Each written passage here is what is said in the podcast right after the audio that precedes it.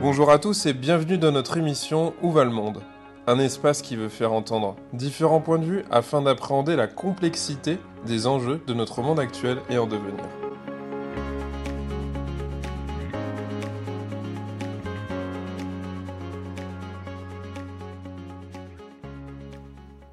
Garnier, bonjour. Bonjour. On vous reçoit aujourd'hui pour l'émission Où va le monde? Pour commencer, euh, la question rituelle. Qui êtes-vous? Est-ce que vous pouvez vous présenter? Nous donner peut-être votre parcours ou commencer par vos fonctions actuelles, parce qu'il vous convient. Je sais jamais comment me présenter. C'est non, mais c'est peut-être la question rituelle, mais justement c'est trop rituel. C'est trop compliqué parfois. parfois. Et puis oui, puis les gens en plus, euh, voilà, sont peut-être attentifs à certains détails, d'autres à, à d'autres. Donc euh, c'est toujours compliqué. Mais euh, en général, j'ai plutôt le sentiment d'être quelqu'un qui n'était pas prévu. C'est marrant ça. C'est pas mal comme définition. Ouais, ouais. Je pense que j'étais pas destinée à être là où je suis aujourd'hui. Parce que euh, voilà, j'ai grandi, euh, j'ai grandi à Évry, j'ai grandi en quartier difficile, en ZEP. Et, euh, et même le fait que j'intervienne sur les médias, c'était pas prévu non plus. Parce que tout commence avec un tweet que j'envoie à Pascal Pro, où, je, où je lui dis euh, pour le 8 mars, euh, si vous avez besoin de femmes, je suis dispo parce que votre, euh, voilà, votre émission elle souffre un petit peu d'un déficit de présence féminine. Et puis il me répond en fait, il me dit ouais, banco, pourquoi pas. Mais j'ai jamais fait de médias avant, enfin voilà, je suis, je suis personne quoi. Et donc je commence comme ça à aller sur, sur, sur ce plateau où je vais aller pendant près d'un an et demi, une fois par semaine. Et, et puis après tout s'enchaîne, tout commence à la France Insoumise où je milite, mais comme militante euh, classique quoi. Et, euh, et donc voilà, et puis je commence à être euh, à être de plus en plus présente sur les médias et, puis finalement à être candidate au, régional et à être élue. Voilà. Mais avant ça, j'ai une vie complètement classique. Je travaille dans la formation continue. Je suis au CNAM, au Conservatoire national des arts et métiers. Et voilà, donc toutes les thématiques de formation continue, de travail surtout, me, me portent énormément, m'intéressent. Et, euh, et je commence à être, à être une toute nouvelle élue, sans expérience finalement mais avec une détermination, c'est euh, bah, c'est d'être la voix de ceux à qui on ne la donne jamais. Et, euh, et d'être euh, une politique, euh, voilà, comme, euh, comme on doit l'être, en tout cas comme moi je voudrais que les politiques soient, et euh, c'est-à-dire au service des autres. Bon, donc si Pascal Pro nous écoute, vous nous avez donné un secret pour euh, passer, pour utiliser l'ascenseur social en appuyant sur le tweet. alors. Ouais, mais euh, je Oui. crois pas que ça fonctionne. Je suis pas sûre qu'il était ton convaincu finalement de l'expérience. C'est surtout qu'il va y avoir plein de tweets après l'émission. oh, il a l'habitude. Il a l'habitude, j'imagine. Ah puis un an et demi, faut tenir. hein.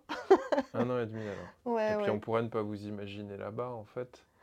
Euh, vous êtes plutôt de gauche. Ah bah oui, plutôt. Et, euh, et finalement, c'est intéressant parce qu'on imagine que c'est un, un média euh, bien de droite et en même temps, on, on que j'ai vu se, se droitiser en plus, vraiment. Enfin, je ne pense pas, par exemple, que euh, euh, l'expérience pourrait être reproduite aujourd'hui, parce qu'on voit bien que CNews, depuis, donc ça je parle, c'était en 2018, 2019, donc c'était il y a un certain moment, mais je vois bien que depuis 2018-2019, CNews a véritablement pris avec, euh, avec la direction de Bolloré un, un tournant euh, d'extrême droitisation. D'accord. Bon. Et ben en tout cas, c'est une bonne présentation. Alors, comme première thématique, moi j'aurais bien voulu vous entendre un peu sur le maintien des, des services publics, sur l'accès au transport, parce que c'est c'est des chevaux de bataille pour vous. Euh, de par vos fonctions, vous avez certainement pas mal à nous dire sur euh, ce qu'il en est en Île-de-France en 2022.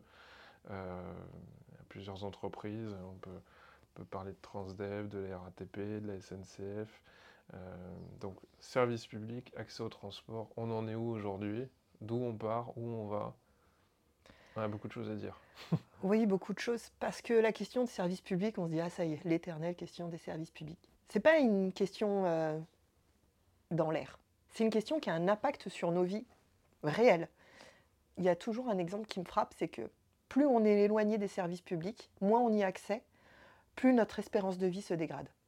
Donc concrètement, dans la vie des gens, et même dans votre espérance de vie, ça a un impact concret. Plus vous êtes éloigné, plus vous perdez en espérance de vie. Voilà. Et là, il y a des chiffres très concrets. C'est que, par exemple, plus vous habitez dans la ruralité, eh bien, vous perdez deux ans d'espérance de vie par rapport à un urbain. Voilà. Donc, entre les ruraux et les urbains, il y a une différence. Et on pourrait dire, ouais, mais ça a toujours été le cas. En fait, non. Il y a 30 ans, cet écart, il n'était pas de deux ans, il était de trois mois. Donc vous voyez bien qu'au fur et à mesure que les services publics régressent, eh bien notre espérance de vie régresse aussi. Ça, c'est un fait concret, hmm. objectif. Voilà. Et donc la question des transports, eh bien la question des transports, est symptomatique parce qu'on voit bien que malheureusement, les transports se, eh privatisent. Euh, alors, ce n'est pas tout à fait le terme privatisation, parce que vous allez me dire Transdev a des crédits euh, publics, Keolis a des crédits publics, mais en fait, c'est la même logique, c'est-à-dire qu'on essaye de mettre en concurrence un service public pour que on détruise les statuts et qu'on fasse finalement des économies. La logique de la mise en concurrence, c'est la boussole économique, c'est la boussole de la rentabilité. Alors que normalement, la boussole d'un service public, ça doit être rendre service à l'intérêt général, service public, d'être un service public. Donc on est en train de changer finalement la direction que doivent être euh, les services publics, c'est-à-dire on ne rend plus service, ce n'est plus l'intérêt général qui prime, c'est l'intérêt financier. Voilà. C'est ça qu'on est en train de faire changer, que ce soit dans les hôpitaux, euh, dans les écoles. c'est ce que j'allais dire, en fait, ça peut s'ouvrir à tout. C'est-à-dire qu'il faut que l'école serve à quelque chose financièrement, il faut que quand on hospitalise, ça rapporte des sous. Euh, et donc, en fait, finalement, tout ça, c'est des puits sans fond, donc ça suffit, on coupe le robinet. C'est ça. Mmh. C'est exactement ça. C'est pour ça que euh, la question des transports, c'est juste, voilà, c'est juste un angle, c'est juste un cas concret. Mais c'est un cas concret euh, qu'on peut répercuter partout parce que finalement, c'est toujours la même logique qu'il y a derrière. Mais sur la question des transports, très concrètement, voilà, qu'est-ce qui a, qui a été en jeu?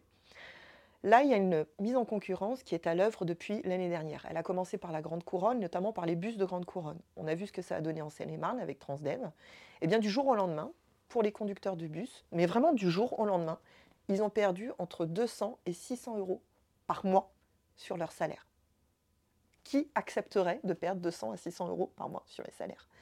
Ça, c'est un effet. Le deuxième, ça a été le changement de leur planning. Ils étaient soit du matin, soit de l'après-midi. Donc, imaginez une organisation familiale, personnelle, organisée autour de ça. Quand vous êtes du matin, vous pouvez aller récupérer les petits, vous occuper euh, de vos parents un petit peu âgés, etc. Vous vous organisez. Et eh bien, du jour au lendemain, on leur dit, eh bien non, c'est fini. Maintenant, vous allez faire jusqu'à 14 heures d'amplitude par jour. Donc vous allez commencer très tôt le matin, finir très tard le soir. Et qu'est-ce qui se passe finalement quand vous faites ça? Eh bien, vous ne lâchez jamais. C'est-à-dire que même si vous avez une pause de 3, 4 heures au milieu, vous déconnectez jamais de votre travail. Et donc finalement, vous êtes tout le temps au travail. Même pas forcément physiquement, mais tout le temps par, euh, bah, par le fait d'y penser, par le fait de ne pas oublier. Comme en restauration, finalement, on fait une coupure, euh, on dort dans le café du coin et puis on retourne au boulot quatre heures plus tard. C'est exactement ça avec en plus des conditions de travail qui se dégradent, y compris quand vous y êtes, ou par exemple les temps de pause ne sont plus comptés comme du temps de travail. C'est-à-dire que quand vous finissez votre tour, vous êtes au terminus, vous attendez, vous savez, les 5-10 minutes pour repartir dans l'autre sens, mmh. eh bien ce temps-là avant été compté comme du temps de travail, aujourd'hui il ne l'est plus.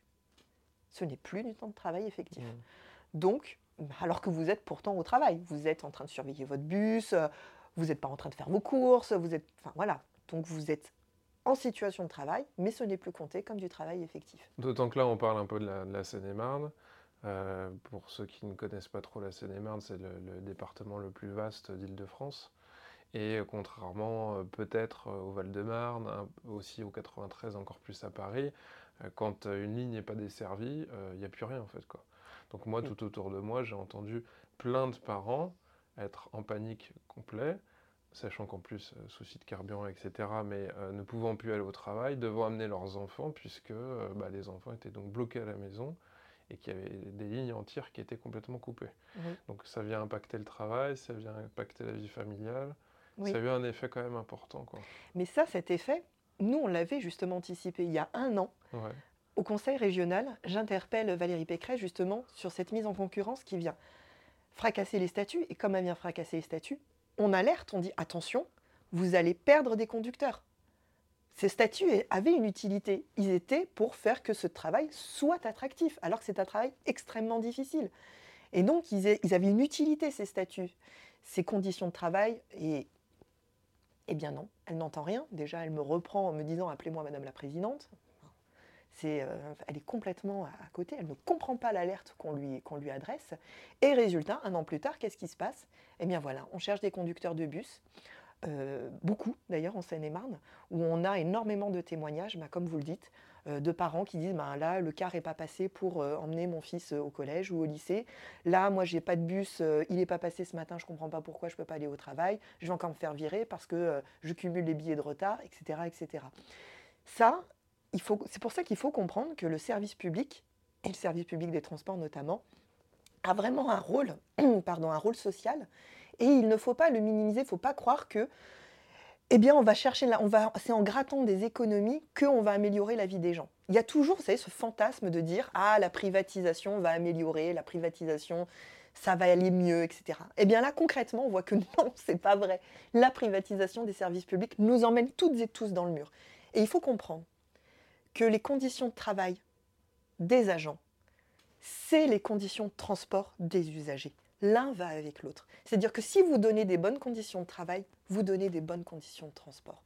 Et on, il y a une petite musique qui dit Ah, regardez, on pointe du doigt les, agents, ils sont, des protégés, les fonctionnaires, nanana. Non, c'est pas, c'est pas ça, c'est pas comme ça que ça fonctionne. Les conditions de travail vont avec les conditions des usagers tout ça est un même bloc. Et donc, il ne faut pas tomber justement dans euh, pointer du doigt un tel ou pointer du doigt euh, l'autre. Ça, ne sert à rien. On voit qu'à chaque fois, ça nous mène dans le mur. Et que, euh, que ce soit la question des soignants, que ce soit même la question des, enseignants, par exemple, mhm. c'est toujours la même logique. Il faut vraiment garder ça à l'œil.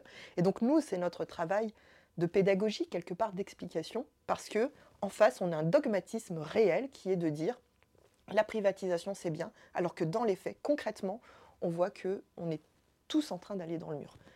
Les salariés, les travailleurs, comme les usagers, comme ceux qui euh, doivent normalement avoir accès aux services publics. J'ai du mal à savoir où on en est précisément aujourd'hui sur cette question. Et puis, qu'est-ce qu'il faudrait faire très concrètement, très simplement Très concrètement, arrêter la mise en concurrence des transports. Voilà. Très concrètement. Parce que euh, cette mise en concurrence, elle est là avant tout pour fracasser les statuts. C'est ça. D'ailleurs, euh, la RATP, puisqu'on il n'y a pas que la Seine-et-Marne hein, qui est touchée, hein, ça va être toute la région Et puis on est sur toute l'île de France. Et là, la RATP est justement en train de préparer la mise en concurrence. Donc depuis le 1er août 2022, eh bien, les conditions de travail euh, des, agents, des, des machinistes, des, bah, elles sont en train d'être complètement modifiées pour justement préparer la mise en concurrence et faire en sorte que euh, l'offre, quand elle sera déposée, soit rentable. Rentable, c'est ça leur objectif, d'être rentable hmm. et non plus d'être un service public. Et on sait très bien, euh, bah, les économies, vous les faites où? Vous ne les faites pas euh, sur l'essence hein, que vous allez mettre dans votre bus, vous n'allez pas le faire sur le matériel, vous n'allez pas le faire sur les stylos, vous la faites toujours et uniquement sur les ressources humaines et donc sur les conditions de travail. Mais ça veut dire quoi? Ça veut dire qu'en 2050, il n'y aura plus de service public, en fait, tout sera privatisé. C'est ça si je comprends bien. Mais c'est l'objectif, hein. vous avez un planning qui va jusqu'en 2050. Hein. tout, sera acheté par les pays étrangers, euh, il n'y aura plus euh, un seul avion, un seul train, euh, une seule aire d'autoroute. La loi du marché. Il n'y aura plus rien. C'est comme ça qu'on le voit alors? Bah, c'est comme c'est leur modèle à eux. Hmm. Oui, bien sûr. Mais ça a déjà été théorisé. Hein. c'est la loi du marché. D'accord. C'est pas mon modèle. ça j'ai compris. Si on, a, si on continue un peu sur les questions plus sociales, on est dedans, mais on, on va approfondir. En ce moment, euh, dans l'actualité, on a la suppression des allocations en cas de refus de CDI. On a l'actualité avec Géodis, avec Total, le 49.3, etc. Donc le, dialogue social, c'est du passé, euh, c'est terminé. On en est où en fait? Vous pouvez nous dire? Alors, pour moi, le dialogue social, c'est avant tout un alibi. C'est l'alibi de ceux qui disent, regardez, il faut négocier, on peut négocier, on peut discuter, demander s'il vous plaît, etc. Ben, je donne un exemple. Bruno Le Maire demande, ou Elisabeth Borne demande aux entreprises, s'il vous plaît, augmenter les salaires, ben, je pense que chacun peut vérifier à quel point euh, le dialogue social fonctionne. Il ne fonctionne pas, c'est un alibi, c'est juste une façon de dire on peut dialoguer. Et donc tous ceux qui osent lever la tête, euh, manifester, euh, aller dans la rue et faire par exemple grève, eh bien eux sont des sauvages et voilà, ils, sont, ils sont à part. Ils sont dans, dans la contre-méthode, ils sont Finalement, euh, ce dialogue social, c'est euh, une façon pour les plus... Je, vais être assez violente, mais je crois qu'il faut, il faut être clair sur cette question. Le dialogue social est un alibi. C'est une procédure baillon. Ce sont des gens qui se servent du dialogue social pour en fait faire passer leurs idées les plus antidémocratiques et les plus antisociales possibles. Ça sert à ça le dialogue social, ça sert à être un alibi pour eux, à se prétendre, à se draper de vertus euh, alors qu'ils n'en ont aucune. Donc si je reformule, mais vous allez me dire si je me trompe, le dialogue social serait une stratégie de la droite mm pour parler et repousser, procrastiner, repousser le moment où on passerait à l'action et où on, insufflerait une, stratégie concrète. Pour diaboliser tous ceux qui oseraient justement eh bien, revendiquer des droits en disant Ah, vous ne respectez pas le dialogue social, vous êtes des sauvages, vous êtes des barbares, vous hmm. êtes des preneurs d'otages, vous êtes tout ce qu'on entend. Oui, ce qui est intéressant souvent quand il y a des grèves actuellement, c'est qu'on a l'impression que ça, ça, fait 3-4 jours que la discussion est entamée. Alors que finalement, quand on creuse un peu, ça fait souvent plusieurs mois ou années mm. que c'est sur, le, sur le gris quand même. Mais bien sûr, c'est une façon de diaboliser finalement l'opposition en disant vous ne respectez pas. Euh, euh, vous ne respectez pas les gens, vous respectez rien, euh, il faut parler. dans... Mais c'est pas vrai. Enfin, concrètement, c'est pas vrai. N'importe qui sait que voilà, quand on demande gentiment, excusez-moi, est-ce que vous pouvez augmenter les salaires? Les salaires n'augmentent pas. C'est tout, c'est une réalité. Et donc on voit bien que ces gens-là qui prônent le dialogue social, eh bien regardez à l'œuvre eux ce qu'ils font. Eh bien ils font du 49-3 à l'Assemblée nationale. Valérie Pécresse, elle nous laisse par exemple à la région 16 secondes par rapport pour défendre notre point de vue. 16 secondes. C'est ça, ces gens-là. Et ce sont les mêmes qui vont nous dire il faut du dialogue social. Mais regardez concrètement ce qu'ils font dans les hémicycles. Ils ne respectent pas le dialogue. Ils ne sont pas pour la démocratie telle que, soi-disant, ils l'inventent. Ces gens font l'inverse de ce qu'ils disent. Ce sont des, voilà, sont des épouvantails. Euh, c'est une façon de se donner un alibi. Vraiment, j'insiste sur ce terme-là. C'est un alibi pour eux, parce que dans les faits, eh bien, ils ne sont pas pour un véritable dialogue, comme ils le disent mais au contraire, plutôt pour euh, enterrer les sujets, comme vous dites. Et pro... Je suis même pas sûre que procrastiner, parce que procrastiner, ça serait remettre au lendemain. Ils ne le remettent même pas au lendemain. mais je pense qu'ils préfèrent enterrer les choses. Avec la fameuse dynamique de, en fait, je remets au lendemain, mais je le fais jamais. Voilà. Mais est-ce que ce serait pas une erreur Est-ce qu'on pourrait pas dire que ce serait aussi une erreur de la gauche à la base, de vouloir discuter, de vouloir démontrer, de vouloir expliquer, et que ce serait pas le, côté intellectuel français euh, qui, qui, pêcherait finalement là-dedans, à vouloir discuter, euh, faire du débat. Euh. Non, je crois que surtout ce qui manque, c'est le parce fait. Parce qu'il faut être deux quand même. Il y a quelqu'un qui lance un leurre et il y a quelqu'un qui y rentre tout de même. Bien, non, parce que je crois que, vous savez, faire grève, c'est un plaisir pour personne. Hein. Ah bah je me doute, ouais. Voilà. Puis financièrement, ça coûte. Financièrement, ça coûte. Donc quand on vient à la grève, c'est vraiment qu'on a épuisé toutes les ressources avant. Euh, et, donc personne n'a intérêt à faire grève. Mais tout le monde n'y perd pas finalement là-dedans? Parce qu'on pourrait aussi se dire que le patron, en termes d'image et en termes d'argent, euh, perdu, parce que quand il y a grève, euh, bah, peut-être qu'il ne paye pas les gens, mais en même temps il ne produit pas. Est-ce que tout le monde n'y perd pas finalement avec ces grèves? Est-ce que... D'ailleurs, je me demande si quelqu'un n'a pas déjà quantifié. Bah, est-ce que M. Pouyanné a perdu? Pas sûr. Mmh. Il a perdu, M. Pouyanné? Pas du tout. Total fait des bénéfices et continue à en faire alors qu'il y a eu une grosse grève là dans les raffineries. vous voyez que non, ils n'y perdent pas. Ils n'y perdent pas. Mhm. Non, c'est beaucoup, plus, c'est beaucoup plus vicieux que ça. C'est pour ça que, bon, on ne va pas rentrer dans, le programme, mais euh, nous, nous militons justement pour une nouvelle république où, voilà, le fait de, venir, à la grève n'est pas du tout notre, notre façon de, de vouloir toujours aboutir à ce résultat-là. Le but, c'est vraiment que les gens puissent vivre dignement de leur travail sans avoir à perdre des, des jours et des mois de salaire pour pouvoir revendiquer une, une petite hausse qui ne comble même pas l'inflation. Non, c'est pas du tout comme ça. C'est pour ça que, par exemple, nous, euh, nous proposons des marches beaucoup plus populaires, notamment le week-end, pour que les gens n'aient pas à sacrifier euh, un, jour de salaire. Mmh. Parce que la démocratie, elle doit vivre autrement, justement. C'est euh, c'est pas une question d'aller toujours à la confrontation.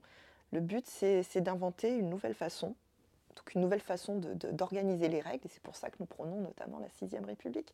Et dans la Sixième République, il y a par exemple un outil que nous, voilà, qu'on pourrait mettre à la disposition des gens, qui serait le référendum, le référendum d'initiative citoyenne, où les gens, ben, voilà, par exemple là sur les salaires, eh bien on pourrait organiser un référendum d'initiative. On dirait, ben, est-ce que vous êtes d'accord pour organiser une grande, euh, voilà, une grande conférence de hausse des salaires? Parce que vous savez que les salaires, euh, autant le gouvernement peut décider d'une hausse du SMIC, mais euh, pour reconvoquer les branches, etc., il faudrait envisager une autre, une autre un autre biais, eh bien ça, ça pourrait être quelque chose qui pourrait être mis à la disposition des gens ils se saisissent, le référendum, oui, non, eh ben oui, et eh ben voilà.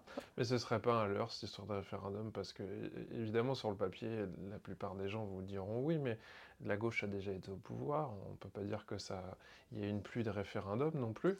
Euh, c'est ça la question, moi, qui, m'interpelle. C'est-à-dire qu'il faudrait presque l'instituer de manière obligatoire, le référendum. Parce qu'on a souvent cette promesse du référendum.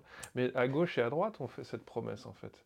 Mais c'est quand est-ce que c'est mis en place À nouveau, voilà, il y a des gens qui font des promesses. C'est pour ça qu'il y a un désintérêt euh, terrible des gens pour la politique où ils se disent ben, voilà, on nous fait des promesses et on les fait pas. Oui, parce qu'on n'est plus vraiment dans une Comme question Hollande qui dit de gauche et. Euh, bah voilà, quand Hollande était président, euh, moi j'ai pas, je n'ai pas souvenir d'avoir été convoqué tous les six mois pour donner mon avis. C'est-à-dire qu'on donne le pouvoir à mmh. quelqu'un et puis on n'a plus qu'à faire un signe de croix en espérant que ça, ça, mmh. sera, ça sera suivi en fait quoi. Pour ça que justement, on n'a aussi pas que ce référendum-là, mais dans la sixième République, c'est le référendum révocatoire. C'est-à-dire que si vous élisez des gens qui ne respectent pas le programme sur lequel ils se sont fait élire, ils dégagent tout simplement. Mmh. Voilà. Et nous, on n'a pas peur avec ça. Moi, j'ai pas peur d'aller, euh, même là aujourd'hui, hein, de me dire, euh, bah, écoutez, voilà, j'ai été votre élu euh, pendant, pendant la moitié du mandat. Qu'est-ce que vous en pensez? Je continue ou pas? Mmh. C'est vraiment le fait d'être au service des gens. Et c'est pour ça, moi, que je me suis engagée en politique. C'est sous Hollande, justement. C'est pas sous la droite, c'est sous Hollande. Parce que je me suis dit, mais c'est pas possible, ces gens qui trahissent à ce point leurs paroles, qui se donnent des airs de mon ennemi, c'est la finance, et qui, au final, ne font absolument rien contre eh bien, euh, ceux pourquoi ils ont été élus. C'est insupportable ça, vraiment c'est insupportable. Et c'est pour ça que je me suis mis en politique, parce que justement, j'en ai marre de ces hypocrites. Alors justement, je vous cueille sur ça. Elle en est où la gauche actuellement? Alors la gauche, c'est plus le temps passe, plus ça me paraît flou comme terme, mais bon, je vous le lance. Ça devrait pas être flou, justement. Bah ouais, alors justement, on en est où six mois après la présidentielle Une demi-année après la présidentielle Bien, Je crois qu'il y a des choses vraiment intéressantes qui se passent avec ce qu'on appelle la NUPES. Euh, Nouvelle Union Populaire Écologique et Sociale, hein, pour le dire en entier, euh, NUPES, plus rapide, c'est justement de... Eh bien, elle a, il y a trois défis à ça. D'abord, j'ai envie de dire, c'est virer les imposteurs. Tous ceux qui se disent, voilà, de gauche, comme Manuel Valls, de gauche. En plus, je peux le dire d'autant plus que moi, j'ai grandi à Évry, donc je connais bien la bah politique de Manuel Valls. Et, euh, et, voilà, et je vois bien l'opportunisme qu'il y a dans, derrière cet homme et derrière d'autres hein, par ailleurs. Donc déjà, je pense que la gauche, elle a un premier défi, c'est de virer les imposteurs. Euh, la deuxième, c'est aussi de, combattre le Rassemblement national, qui se dit euh, opposition, mais qui en vérité n'en est pas. On voit, quand euh, il a fallu augmenter là, je parle de là, hein, le, SMIC, eh bien je crois que Emmanuel Macron a pu compter comme allié Marine Le Pen pour justement être contre l'augmentation du SMIC. Ça, c'est une réalité aussi. Donc le Rassemblement national qui, pareil, se drape de euh, je vais défendre les plus petits, ceux qu'on oublie, les ruraux, les. Euh, c'est pas vrai, s'en fout complètement. Et on le voit d'ailleurs, euh, et on le voit d'ailleurs à l'Assemblée dans les votes. Ça, c'est le deuxième défi. Et s'il y en avait un troisième, qui pour moi est le plus important aussi, c'est eh bien, c'est d'être une véritable alternative, de dire aux gens, il y a un autre, il y a un autre chemin. On peut faire autrement que ce qui est fait aujourd'hui. On parlait des services publics. On peut avoir des services publics importants, compétents, essentiels, au service des gens, accessibles partout sur le territoire et pas que réservés aux uns et privés pour les autres. voilà, on peut faire autrement, véritablement. Et pour ça, il y a un modèle à construire. C'est le modèle sur lequel on s'est, engagé. Et c'est pas pour rien qu'on est arrivé première force hein, aux législatives. Les gens ont oublié et pensent que c'est Macron qui a gagné les législatives. Mais en fait, non, au premier tour, la première force politique qui arrive en tête, c'est la NUPES. Donc il y a vraiment une aspiration à vouloir, euh, voilà, à vouloir construire une autre, euh, société, d'être différent. Et en plus, j'ai envie de dire, on n'a pas le choix. On n'a pas le choix. Face à nous, on a une urgence sociale qui existe et on a une urgence climatique. On fait comment? On fait comment? Eh bien là, euh, moi je vois très bien vers où on nous emmène. C'est que certains vont très bien s'en sortir et la grande majorité va en souffrir. C'est insupportable. La NUPES, elle, elle est bien partie. Euh, comment elle va faire pour, tenir sur la longueur? Parce que à chaque présidentielle, on nous dit qu'il faut euh, que les gens se rallient. À droite, on a 72 candidats, à gauche, on en a 90. On a, des scores de la gauche qui étaient quand même particuliers, il y a six mois encore. On, peut avoir un représentant du Parti Socialiste qui ne fait pas beaucoup de chiffres non plus. Donc euh, la, NUPES, Elle va tenir sur la longueur Eh bien, ça, c'est euh, voilà, c'est ce qu'il faut qu'on travaille, c'est ce qu'il faut qu'on fasse. Moi, je suis assez plutôt optimiste. Je le vois notamment à la région, où euh, j'ai tendance à dire, nous, on est les premiers élus NUPES avant l'heure, parce que euh, au régional, au second tour, on était ensemble. On sur la même liste. On était avec les Verts, on était avec le Parti Socialiste et on était avec le Parti Communiste. Donc, vous voyez, on était, on était ensemble. Et je le vois qu'à la région, véritablement, on progresse à travailler ensemble de concert, à être organisé. D'autant plus qu'on a un temps de parole qui s'effrite avec euh, Valérie Pécresse, puisque là, pour la prochaine séance euh, budgétaire, elle va réduire le temps de parole de l'opposition de 40% quand même. C'est pas rien. Hein. C'est vraiment pas rien.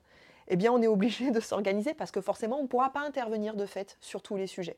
Donc, il va falloir que, eh on soit stratégique et qu'on soit organisé les uns avec les autres. Donc déjà, nous, on y travaille par la force des choses, vous allez me dire, mais aussi parce que euh, il y a quelque chose qui se passe, c'est qu'il y a des liens qui se forment. Et je le dis d'autant plus que euh, aux législatives, je devais normalement me présenter dans la circonscription d'Olivier Faure. Mhm. Et donc je lui ai cédé la place avec les accords pour que ce soit lui qui se présente au nom de la NUPES et non pas moi. Et donc, euh, et, je vais vous dire, il ne me l'a pas fait regretter. Vraiment, il ne l'a pas fait regretter parce que je crois que voilà, il fait partie de ces, artisans qui, euh, eh qui pensent véritablement qu'il faut maintenant construire une alternative et que les forces des uns et des autres, eh doivent se compléter et qu'ensemble on en fasse une qui nous dépasse. C'est pas, euh, c'est pas à l'échelle personnelle ce qu'on est en train de construire. C'est quelque chose de beaucoup plus grand. Et je crois qu'on a besoin de ça. On a besoin d'un espoir. On a besoin de se dire, on va y arriver on va vraiment y arriver à reprendre le pouvoir, à, reprendre le, volant des mains de ceux qui, sont en train vraiment de nous emmener dans un mur et qui, font fi et qui, et qui nous méprisent et qui n'écoutent même pas les alertes qu'on peut faire. Vraiment, je, je reprends cet exemple de Valérie Pécresse. Quand il y a un an, je prends la parole, c'est ma première question orale. On pourrait se dire, il y a une indulgence, c'est voilà, la première fois que j'interviens en hémicycle. Et qui dit, dès mes premiers mots, m'interrompt et me dit Non, appelez-moi Madame la Présidente.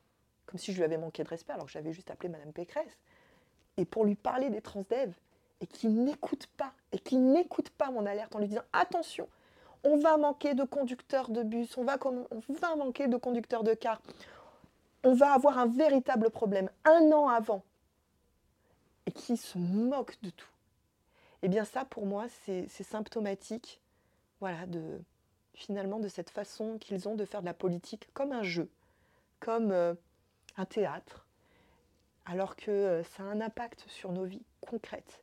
Et que euh, quand j'ai des témoignages de personnes qui me disent Mon fils était en train de pleurer à 4h30 parce qu'il n'avait pas de carte pour rentrer.